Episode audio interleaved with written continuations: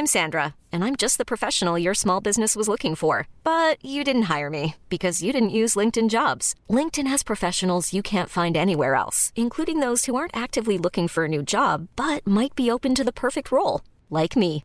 In a given month, over 70% of LinkedIn users don't visit other leading job sites. So if you're not looking on LinkedIn, you'll miss out on great candidates like Sandra. Start hiring professionals like a professional. Post your free job on linkedin.com/achieve today. Salut, c'est Victoire Tuaillon.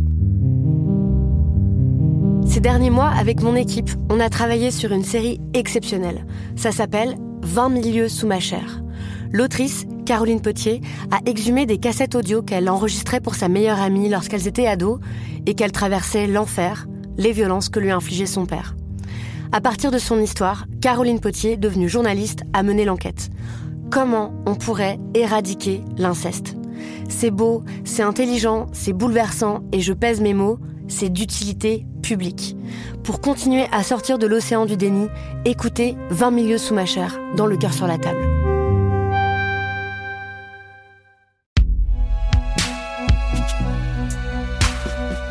Binge Audio, fabricant de podcasts depuis 2015.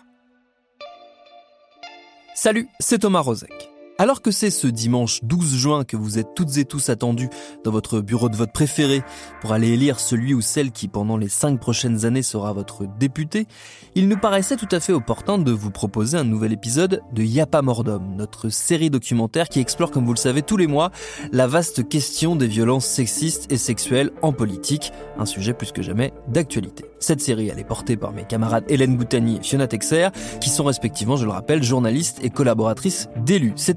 C'est le septième, c'est Elisa Grenet qui le réalise, et on va y parler justement de vote. Bienvenue dans Programme B.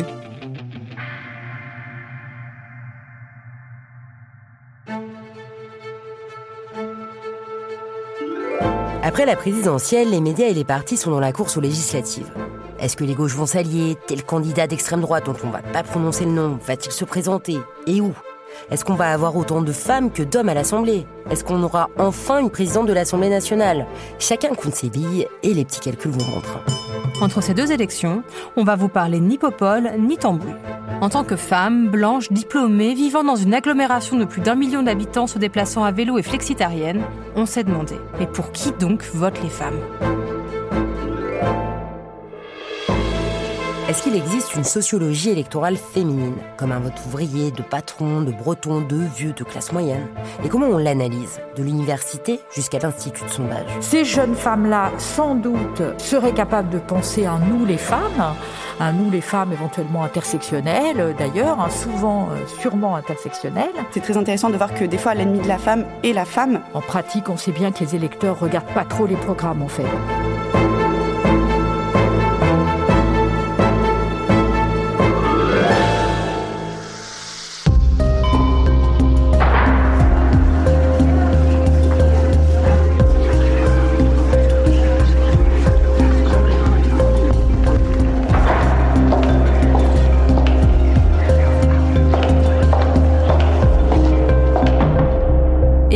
7.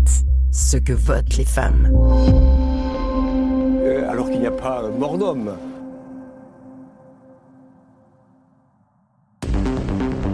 Crédité de 8% dans les Sondage sondages. Soprasteria, la Provence, France Info, France Bleu. Prévu dans les sondages. Les sondages. Sondage, sondage, Sondage. sondage, des sondages d'intention de vote. Les sondages, ce sont les grands mal-aimés de toute campagne politique qui se respecte. Tel candidat les rend responsables de son échec, tel autre critique l'échantillon qui ne serait pas assez représentatif. Et à chaque campagne, ces fameux instituts sont décriés aussi par les journalistes. Et pourtant, qu'est-ce qu'on aime les consulter? Emmanuel Macron est à 26, il perd un demi-point, Marine Le Pen est à 24, elle ne bouge pas.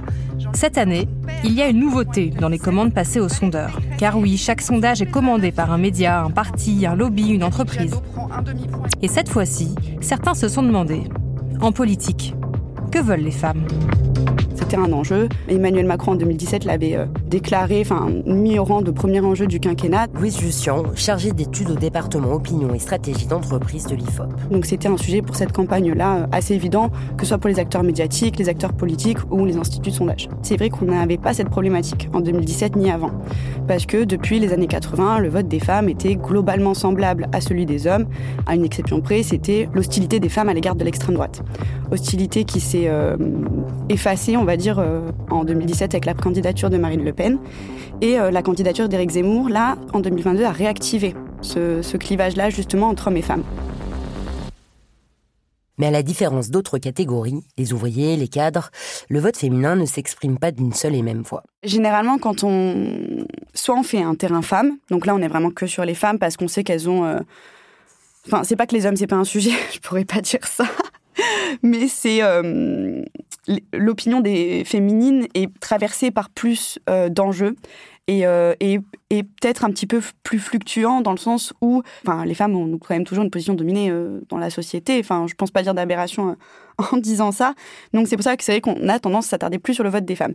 Mais par contre, on fait souvent la comparaison en fait. Soit on prend les femmes, on compare à l'ensemble des Français, donc hommes et femmes mélangés, soit on prend les femmes et on compare aux hommes. C'est ça qui nous permet de dire en fait qu'il y a ou pas un électorat féminin, qu'il y a ou pas des spécificités, sans le comparant tout simplement euh, au vote des hommes, enfin ou à l'opinion des hommes de manière euh, générale. Et lorsqu'il soumet un questionnaire, le sondeur va demander à la personne au bout du fil de classer ses préoccupations, de la plus importante à la plus anodine. Alors la santé, c'est la première préoccupation de tous les Français, pour les femmes encore plus, parce que euh, c'est vrai que traditionnellement, les femmes sont plus intéressées par cette thématique-là. On pourrait croire du coup que sur le droit des femmes, elles seraient aussi euh, intéressées et que ce serait un élément important dans leur vote. On se rend compte que pas du tout quand on propose une liste d'items, donc on les met pas en concurrence, mais une fois qu'on fait une hiérarchie euh, sur ces items, on se rend compte que le droit des femmes arrive en avant-dernière ou dernière position. On a grosso modo environ 47 à 48% des Françaises qui considèrent l'enjeu du droit des femmes comme déterminant pour leur vote, alors que sur la santé, on est dans des proportions du 70% donc c'est pas un sujet qui intéresse, euh, qui détermine du moins le vote des femmes. C'est très intéressant, à une exception près, les très jeunes femmes, donc les 18-24 ans, pour le coup, c'est avec l'environnement leur préoccupation principale. Les droits des femmes ne sont plus un non-sujet, mais vous qui suivez cette série depuis sept épisodes, vous le savez, la politique est toujours un univers viriliste, une affaire de mâle, tant sur la forme que sur le fond dans l'institution politique, il y a énormément de choses qui sont implicitement genrées euh, au masculin. Frédéric Matonti enseigne la science politique à l'université de Paris 1 Panthéon-Sorbonne. Elle a travaillé sur les questions de genre en politique la fonction, à commencer par la fonction présidentielle. Hein. Euh, la fonction présidentielle, on est chef au masculin euh, des armées, toutes ces fonctions qui sont des fonctions régaliennes. Donc tout ceci, alors le, même le, dans, dans la rhétorique, hein, dans, le, dans, dans, ce qui est un des modes de, présentation en politique, la façon de se présenter, de parler, etc., c'est quand même implicitement lié à des compétences masculines, avoir de la voix, etc., savoir la, la poser, pouvoir euh, élever la voix, euh, puisqu'on parle des législatives, Mélenchon, c'est un spécialiste de, cette incarnation masculine euh, du tribun, alors que dès qu'une femme va parler, alors on l'a vu de manière caricaturale là sur Pécresse pendant la campagne électorale, mais dès qu'une femme va parler, on va lui reprocher d'avoir la voix trop criarde, trop haute, mal posée. Alors souvent on règle pas bien les micros. Hein. Là on est dans une radio, donc vous savez qu'on peut faire des tas de choses. Souvent on règle pas bien les micros. Dans ce contexte, affirmer sa féminité n'est pas chose aisée. Beaucoup de femmes ne s'y risquent pas, arborant une coupe de cheveux sobre, des tailleurs sombres mais depuis une quinzaine d'années, certaines osent mettre en avant leur genre la première femme qui véritablement en politique dit je suis féministe euh, et, qui se présente comme telle, c'est Ségolène Royal dans la campagne de 2007. Mais avec un féminisme euh, qui est un féminisme maternaliste, euh, un petit peu, enfin si on allait vite, on pourrait dire un petit peu essentialiste. elle insiste sur le fait qu'elle est une mère. Enfin, il y, y a, vraiment tout ça. Mais en même temps, elle le fait quand même. Elle le fait. Elle est très attaquée là-dessus. Et la seule femme à ne pas pâtir de son sexe, c'est la candidate du Rassemblement national. Une spécificité qu'avait soulignée Edith Cresson, qu'on avait rencontrée pour l'épisode 1. Je me suis demandé si c'était nécessaire d'être fasciste pour euh, échapper à, ce genre d'outrage. Hein. C'est très curieux. Son, son caractère féminin n'est jamais quelque chose qui est utilisé contre elle. Protégée des attaques sexistes, Marine Le Pen a aussi su conquérir et solidifier un électorat féminin. Ce vote réactionnaire trouve des explications multiples parmi une population qui appartient aussi à un prolétariat de service. Caissière à temps partiel, femme de ménage, en somme les premières de corvée comme les femmes sont un peu plus croyantes que euh, les, hommes, un peu plus euh, catholiques, notamment il y a un peu plus de pratiques catholiques, même si on est sur des choses résiduelles, hein, euh, que les hommes, pendant longtemps, le vote catholique, le, fait d'être catholique a empêché les femmes de voter pour le FN. Dans les années récentes, c'est en tout cas ce que montre Nona Meyer, ce que montre Christelle Lagier aussi, les choses ont changé. C'est-à-dire que le vote catholique euh, aujourd'hui n'a plus le même sens qu'il avait il y a encore quelques années, euh, puisque le vote, la question religieuse s'est beaucoup crispée autour évidemment euh, des, des, musulmans. Et donc on peut avoir un vote catholique qui est un vote réactif contre, euh, le, contre les musulmans et par conséquent pouvoir voter pour, pour Marine Le Pen dans ce cas-là. Donc ça, ça ça revient à réduire l'écart entre les hommes et les femmes. Et puis il y a un autre facteur. Beaucoup de femmes qui votent pour Marine Le Pen. Alors il y a la dédiabolisation, même si tout ça est, un peu dérisoire, mais un des facteurs qu'on aperçoit, c'est qu'il y a beaucoup de femmes qui sont dans des métiers euh, précarisés, de, employés avec des temps partiels, qui se vivent comme des euh, et qui le sont, hein, comme des victimes de la mondialisation, et qui peuvent avoir ce réflexe de vote pour Marine Le Pen, ce qui explique que l'écart soit aujourd'hui, euh, je crois qu'il est d'un point 5, j'ai pas regardé là sur la dernière élection, mais ça doit être à peu près ça. Donc il n'y a plus d'écart de, de, ce point de vue-là. Mais encore une fois, hein, c'est, pas qu'elle, enfin, c'est pas un vote en faveur d'une femme. Parce que les femmes, comme tout le monde, sont le produit de la société dans laquelle elles évoluent. En 2017, Marine Le Pen, elle a réussi à effacer ce gender gap, justement. C'est-à-dire que les femmes votaient autant pour l'extrême droite que les hommes. Et puis, il y a eu Éric Zemmour en 2022. Et là, pour le coup, réactivation du gender gap, notamment à l'extrême droite, puisque euh, les femmes votaient beaucoup moins entre. Donc, au début de la campagne, on avait 10 points d'écart euh, entre les hommes et les femmes sur euh, les intentions de vote pour Éric Zemmour. À la fin, ça s'est un petit peu amoindri parce qu'il y avait des dynamiques de vote utile aussi qui se sont mis en place. Et c'est bien le candidat du parti d'extrême droite, Reconquête, qui a facilité la tâche de Marine Le Pen dans son entreprise de dédiabolisation. Opération petit chat face au programme remigration, et pourtant les valeurs, ça reste les mêmes. Marine Le Pen, elle bénéficiait du fait qu'elle n'est pas son père, toujours, toujours. C'est-à-dire que les femmes, on va les ramener au fait qu'elles sont les filles de, les femmes de, les compagnes de, euh, qu'elles sont moins compétentes, qu'elles sont euh, trop douces pour faire de la politique, etc. Donc tout ce qui affaiblit euh, les autres femmes, c'est au contraire ce qui elle lui permet de se détacher de, de, son père. Et donc ça, ça, ça joue pour elle d'un certain point de vue. Inconsciemment, ça joue pour elle. Le conservatisme des femmes n'est pas un sujet nouveau. C'est même ce sur quoi tablait le général de Gaulle en 1944. Après 150 ans d'injustice, il concède le droit de vote aux femmes. Et il a bien compris qu'elles voteront comme les curés et pas comme les cocos. Pendant longtemps, les femmes ont voté comme leur mari. Donc c'était la profession du conjoint qui presque déterminait l'orientation du vote. Et, si le vote des femmes euh, était globalement plus à droite, c'était aussi par un phénomène démographique. Euh, en 44, euh, vous avez plus de femmes que d'hommes. C'est lié aux pertes démographiques de la Première Guerre mondiale, mais aussi de la Deuxième Guerre mondiale. Ces femmes sont plus âgées en moyenne que, que les hommes et plus souvent catholiques, etc. et ont un vote plus conservateur. Mais bon, vous voyez, c'est des phénomènes. C'est pas le fait d'être une femme qui fonctionne là, c'est d'autres choses qui fonctionnent. C'est le fait d'avoir été isolée, c'est le fait de ne pas avoir travaillé, c'est le fait d'être, comme on dit en sociologie, non enfin d'avoir une intégration euh, sociale moins grande. Mais les femmes ne sont pas plus à droite parce qu'elles sont femmes. Le genre joue extrêmement peu sur le vote enfin, il joue d'ailleurs toujours pas. Hein. le genre ne joue toujours pas sur le vote. C'est véritablement d'autres facteurs qui fonctionnent. C'est la catégorie socio-professionnelle, c'est euh, l'ancrage géographique, c'est le lieu de résidence. Et puis, les comportements électoraux des femmes et des hommes se rapprochent. Il y a eu le tournant des années 80, avec notamment l'élection euh, de François Mitterrand. Et pour le coup, les femmes votaient autant à gauche que les hommes et participaient autant que les hommes. Donc on avait une forme d'équilibre qui s'était euh, qui s'était créée, à une exception près, toujours l'extrême droite, c'est-à-dire que les femmes étaient très très hostiles à l'extrême droite, notamment à Jean-Marie Le Pen après. Euh, c'était vraiment un candidat euh, des hommes.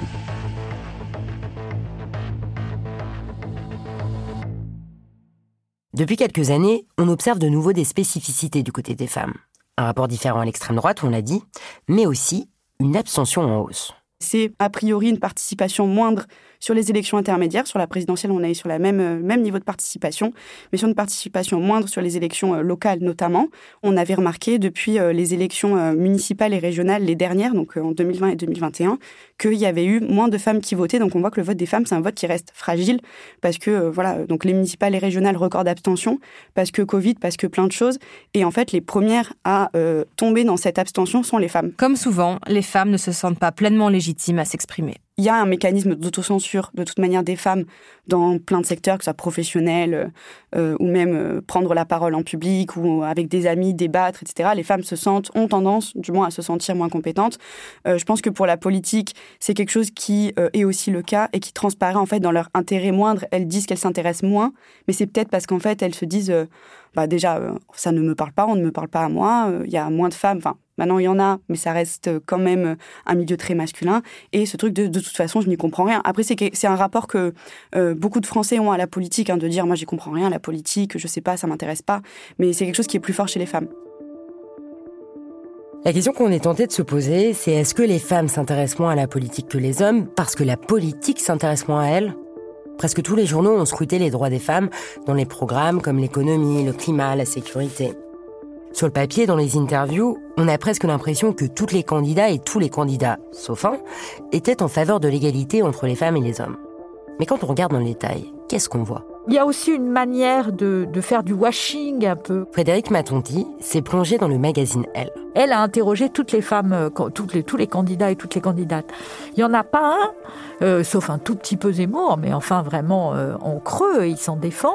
Il n'y en a pas un pour, évidemment, ne pas dire féministe. C'est-à-dire c'est obligatoire dans la présentation de soi de se dire féministe. Quand on regarde ce que ça recouvre, ça recouvre pas grand-chose. Aujourd'hui, vous n'avez pas un candidat qui n'a pas dit qu'il était favorable à l'égalité des salaires. La question, euh, bon, sauf peut-être, euh, sauf Zemmour, bon, mais voilà. La question, c'est comment on fait. La question n'est jamais véritablement bien posée. Comment on va faire pour faire cette égalité des salaires? C'est un peu c'est plutôt comme ça qu'il faudrait le, dire. Et puis, euh, je ne sais pas si vous avez été frappé comme moi, mais quand on regardait là les négociations entre les partis de gauche, il n'y avait plus une femme. Hein. Alors elles étaient sur la tribune, hein, et il y a eu des investitures qui de ce point de vue-là sont... Mais euh, quand on regardait les négociateurs, il n'y avait pas une femme. C'était extrêmement frappant quand même. C'est-à-dire quand on arrive dans le dur, c'est quand même les hommes qui sont là, quoi. Et ils entendent le rester. On a surtout eu droit, pour l'instant, à un discours de backlash. C'est-à-dire plus les femmes sont apparues dans l'espace public, et plus il y a eu un discours euh, de retour à l'ordre des sexes, en fait. C'est-à-dire qu'on a, est encore dans une période, on va voir si l'élection change quelque chose, mais bon, honnêtement, je ne crois pas. Enfin, je l'espère, mais je ne crois pas. Zemmour, on peut dire, d'un certain point de vue, euh, c'est une réaction au bouleverse, au fait, à la, à l'apparition des femmes dans l'espace public. C'est une réaction euh, à tout ce qui peut se passer euh, dans la montée du droit des, des gays, des lesbiennes, des LGBT, etc. Le fond de l'air est extrêmement conservateur. Euh, y compris euh, pour les femmes. Il y a eu quand même des rappels à l'ordre euh, absolument constants. Il faut qu'il y ait des femmes, évidemment, mais en soi, le fait d'être une femme n'assure pas que ces femmes vont être féministes.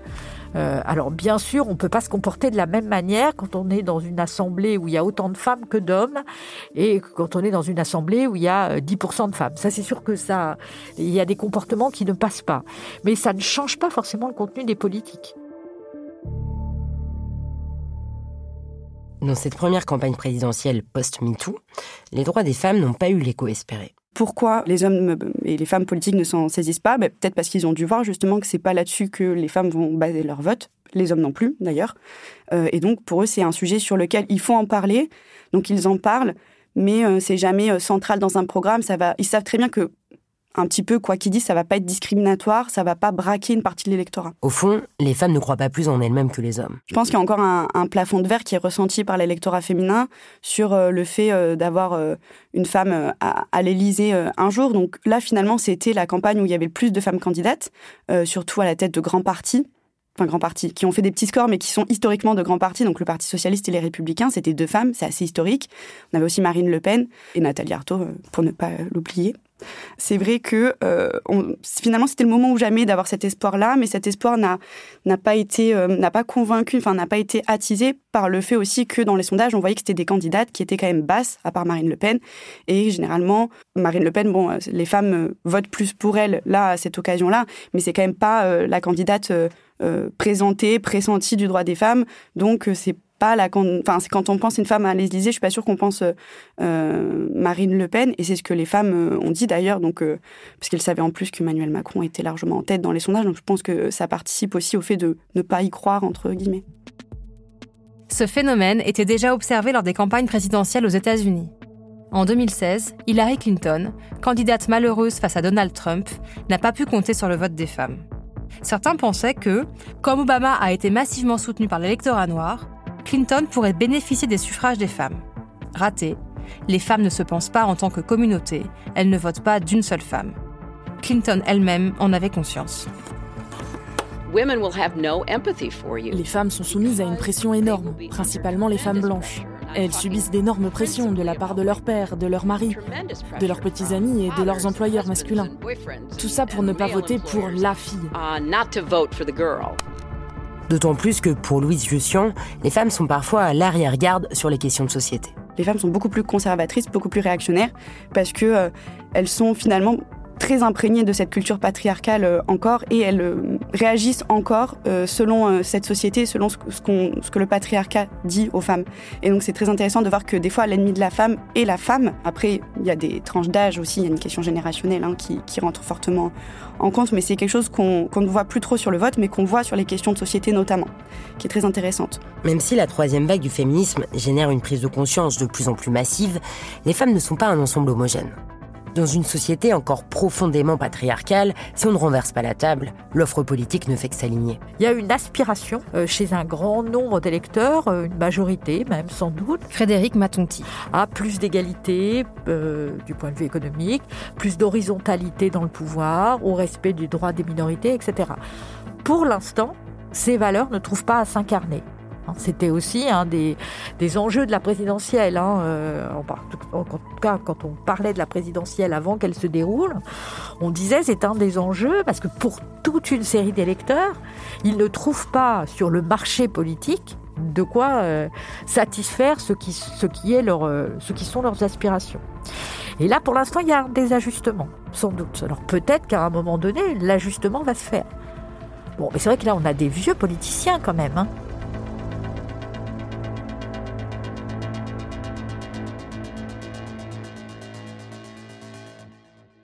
Il y a un problème, un réel problème d'incarnation, enfin de qui pourrait porter un programme qui soit euh, politiquement à la hauteur de cette demande d'égalité, de redistribution, d'horizontalité du pouvoir, etc. J'aurais peut-être des jeunes femmes ou des jeunes hommes ou des, non-binaires qui se reconnaîtraient dans une candidature euh, féministe, mais faudrait-il encore qu'il y en ait une? Je pense que c'est aussi ça qui empêche cette euh, constitution d'un vote euh, conscient féminin, sans doute, malgré les mouvements sociaux. Le droit de vote a été acquis de haute lutte par des militantes au courage et à la détermination extraordinaire. Et pourtant, aujourd'hui, on traîne parfois des pieds parce que les candidates, les candidats ne font pas toujours rêver. Le risque, c'est que le serpent se morde la queue. Si les femmes féministes se désintéressent des urnes, comment vont émerger des figures qui donnent envie de voter? L'offre politique reflète la société, celle des plus de 60 ans, fidèles au bureau de vote. Alors que la nouvelle génération de votants, plus abstentionnistes, est marquée par de nouveaux combats. Vous pouvez dire d'un certain point de vue, alors sans doute dans les jeunes générations, euh, donc les jeunes femmes et même parfois les très jeunes filles qui vont devenir des électrices, qui ne sont peut-être pas encore, et qui sont d'emblée dans la vague MeToo euh, ou euh, actuellement dans les histoires de collage, etc., contre les violences, puisqu'on parle de, de violence. Ces jeunes femmes-là, sans doute, euh, seraient capables de penser un nous les femmes, un nous les femmes éventuellement intersectionnelles d'ailleurs, hein, souvent sûrement intersectionnelle. Mais en face, euh, il n'y a pas de candidate qui se présente comme telle. La relève sur le climat, sur l'égalité viendra des jeunes. Les 18-24 ans ont une opinion parce qu'ils sont plus sensibilisés à l'environnement, parce que euh, contexte, etc., euh, rapport du GIEC, tout ça, ils sont plus sensibilisés. Mais c'est pas quelque chose qui va changer dans le temps. Donc ça veut dire que quand ces 18-24 ans passeront dans la tranche 25-35 ans, ben en fait ça va comme ça euh, je sais pas comment dire, remonter euh, les catégories. Et donc leurs enfants seront éduqués dans la, c'est important l'environnement, et donc ainsi de suite. Et donc là, on a ce qu'on appelle un peu grossièrement un remplacement générationnel. C'est-à-dire que l'opinion n'est pas qu'une opinion d'âge, c'est une opinion de génération. Et après, on a d'autres thématiques. Alors, le droit des femmes, J'espère que ça sera euh, comme pour l'environnement, je pense quand même. Euh, mais après, quand ils passeront dans la tranche d'âge d'après, ils se rangeront dans l'opinion majoritaire. Donc c'est deux dynamiques qui peuvent exister dans l'opinion, qui structurent l'opinion de manière différente. Car le grand remplacement en politique, ce sont les millennials qui peuvent le réaliser en glissant un bulletin dans l'urne. Généralement, on voit que l'environnement et euh, la question du sexisme, de la lutte pour le droit des femmes, c'est des thématiques qui réagissent un petit peu de la même manière, qui sont un petit peu euh, lié, surtout avec les mouvements maintenant qu'on voit, le wokisme, etc., où tout est un petit peu euh, mis euh, dans une globalité. C'est une vision globale de la société, c'est pas que un enjeu qui est porté. Donc je pense que ça peut, il peut y avoir justement ce remplacement générationnel qui va se produire, et donc le vote des 10-25 ans d'aujourd'hui sera le vote demain des 65 ans et plus, et donc sera un vote où le droit des femmes sera peut-être plus important que maintenant. Les législatives auront lieu les 12 et 19 juin 2022. Est-ce que les femmes voteront pour elles-mêmes ou pour les hommes? Cette nouvelle assemblée sera-t-elle paritaire? Viendra-t-elle à bout des violences sexuelles au sein du Palais Bourbon et dans la société tout entière? Saura-t-elle embrasser la nouvelle grande cause du quinquennat? La grande cause du prochain quinquennat, si les Françaises et les Français me font confiance, ce sera l'égalité femmes-hommes encore. Encore et toujours, n'oubliez pas. Il n'y a pas mort d'homme.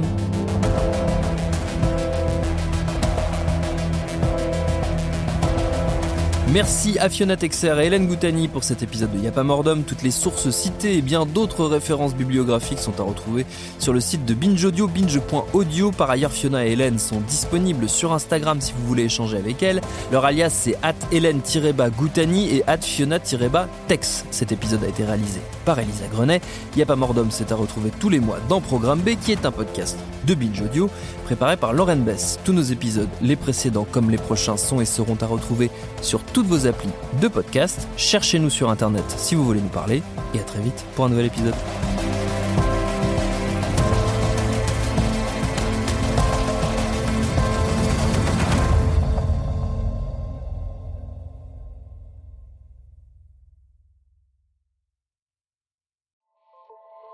Salut, c'est Sinamir du podcast L'Affaire.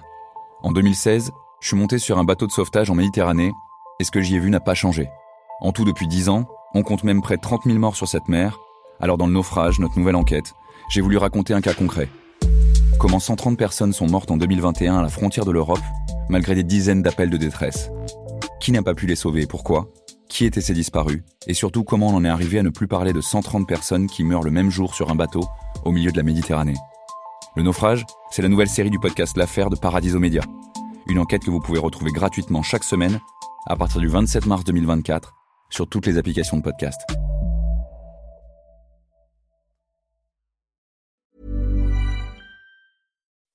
When you make decisions for your company, you look for the no-brainers. If you have a lot of mailing to do, stamps.com is the ultimate no-brainer. Use the stamps.com mobile app to mail everything you need to keep your business running with up to 89% off USPS and UPS. Make the same no-brainer decision as over 1 million other businesses with stamps.com. Use code program for a special offer. That's stamps.com, code program.